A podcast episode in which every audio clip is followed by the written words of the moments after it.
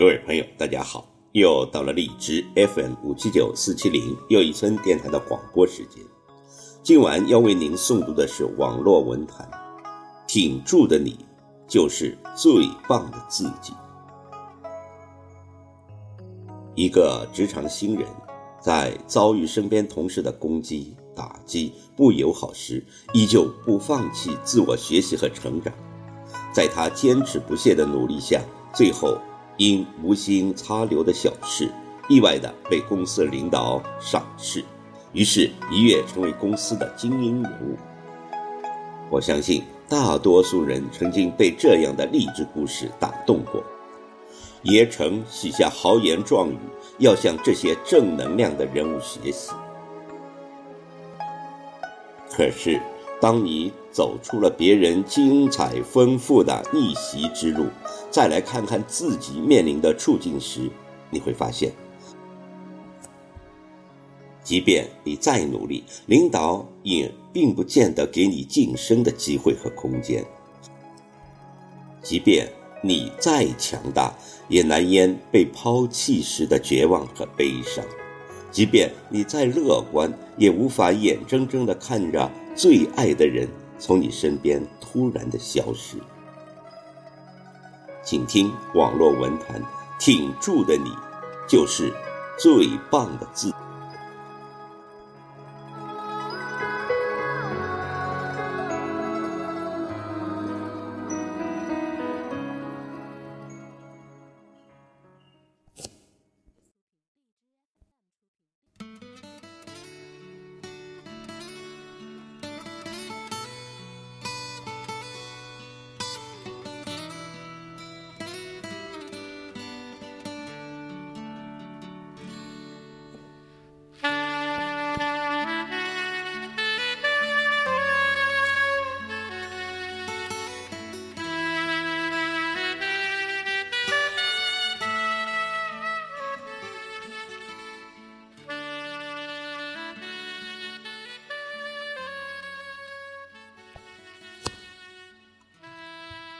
我有个同学娜娜，刚入职时被部门的一个老同事各种欺压。老同事总是喜欢在领导面前讨事做，以制造一种他很敬业的假象。然后他再把写不完的报告、做不完的分析、改不完的方案，通通的扔给娜娜，并且还不准她走漏半点风声。那时的娜娜刚踏入社会，人生阅历不足，工作经验也很浅，而且那年正是四川最难的就业季，很多人都失业，找不到工作，大学生去面试环卫工作的都有，所以即便再委屈，她也只能暂时的忍让。那是她人生中。最苦的一段日子，他连跟领导交谈的机会都没有，所有的工作完成的进度都是由老同事去报喜，而只有出了问题时，他就会被临时的抽去当挡箭牌。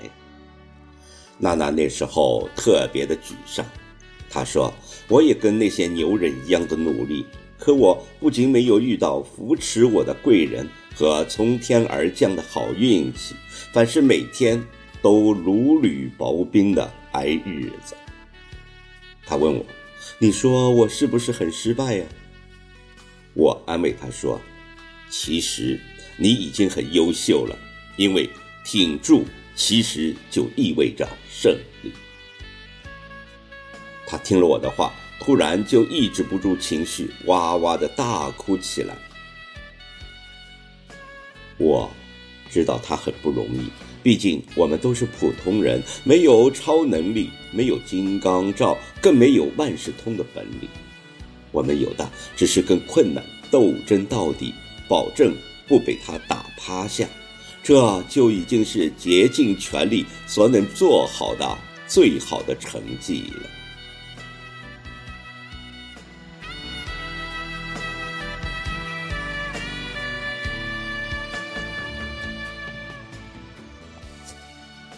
这个世界真的存在一些人特别的励志，无论遭遇到什么，不仅可以马上站起来，还拥有可以反败为胜、化敌为友、转危为安的能力。可是，普通如你我的人而言，我们必须得承认，自己心有余而力不足，必须承认自己的局限和条件。让我们在困境中难以华丽转身。其实啊，无论是逆袭还是挺住，都意味着你的强大和努力。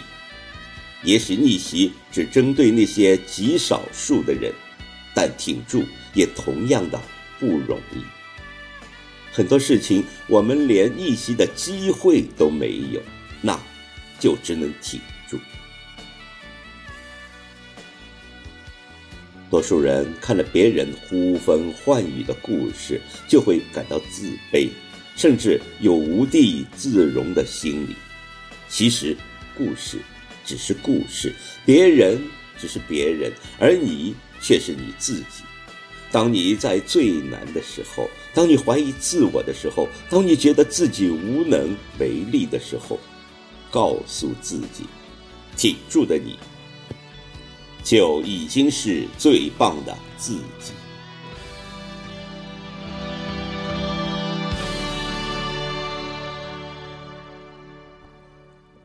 这个世界从来就没有那么多的逆袭人生。如果你能生活在给予千难万难的生活中，那就是离更好的自己又近了一步。